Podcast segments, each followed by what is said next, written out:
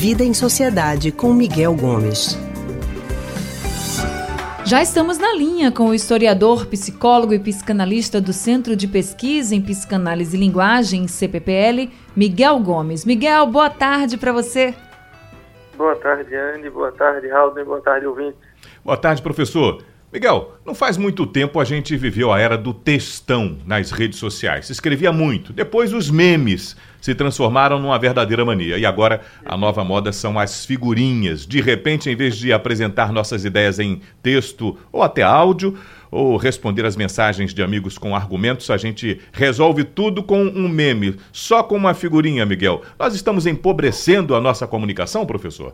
Pois é, né, Raul? Esse fenômeno recente aí das redes sociais, sobretudo das redes de comunicação escrita, em que depois dos emojis, agora tem essas, chamam de stickers, né, que são essas pequenas figurinhas que as próprias pessoas podem fazer em casa uhum.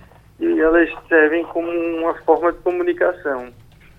E aí eu não sei se é o caso da gente pensar que essas figurinhas signifiquem alguma forma de empobrecimento da comunicação ela é sim uma nova modalidade de comunicação que no fundo é um tanto antiga, porque se trata de um símbolo, de uma imagem. Né? A gente pode pensar assim, é como um sinal de trânsito, né? aquela plaquinha de proibido estacionar com uma figurinha, ela passa toda uma mensagem que está por trás e que é por nós compartilhada e que a gente identifica quando vê a figurinha e a gente sabe o que ela significa. Então, assim, é uma, uma modalidade de comunicação.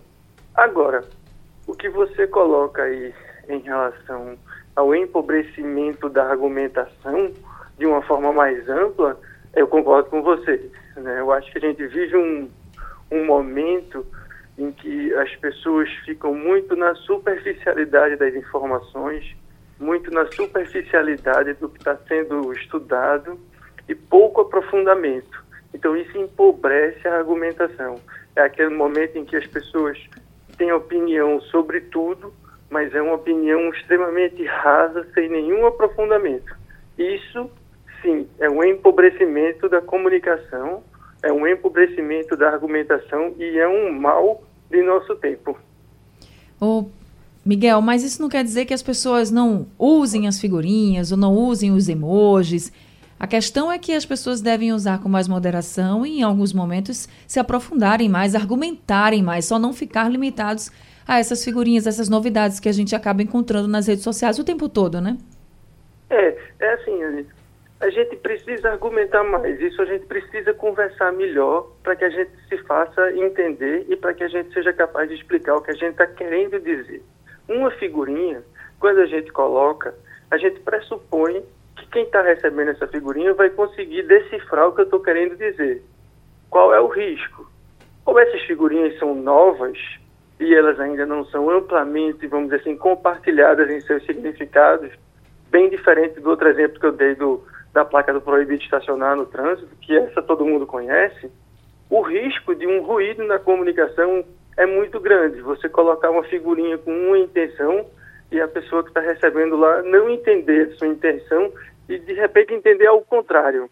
Sabe, você coloca um kkkk desses, uma risadagem dessas, alguns carrinhos e a pessoa entende isso não como você achando graça, mas como uma ironia, alguma coisa assim. Então o risco da, da, do ruído na comunicação é grande, mas isso significa que a gente não possa usar. Ela pode ser utilizada sim.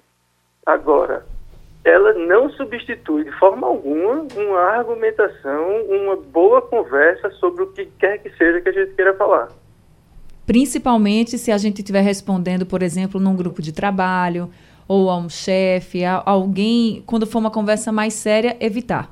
Isso, porque essas figurinhas, elas têm um, um caráter muito é, brincalhão, muito informal, e não cabe em comunicações de que tem um, um, algo mais formal de trabalho ou uma comunicação mais séria, aí não é legal utilizar não. É melhor que a gente fale, que a gente argumente. Ou, e, eu, inclusive eu diria até que para esse tipo de comunicação profissional, trabalho ou alguma coisa mais séria, a gente evite até os áudios. A gente vai escrever que é mais educado, inclusive. Tá certo, então, Miguel. Muito obrigada, viu, por conversar aqui com a gente. Tá, joia. Um abraço em você, um abraço, Raul, e um abraço a todos os ouvintes. Abraço, abraço também. Até semana que vem. A gente acabou de conversar com o historiador, psicólogo e psicanalista do Centro de Pesquisa em Psicanálise e Linguagem, CPPL, Miguel Gomes.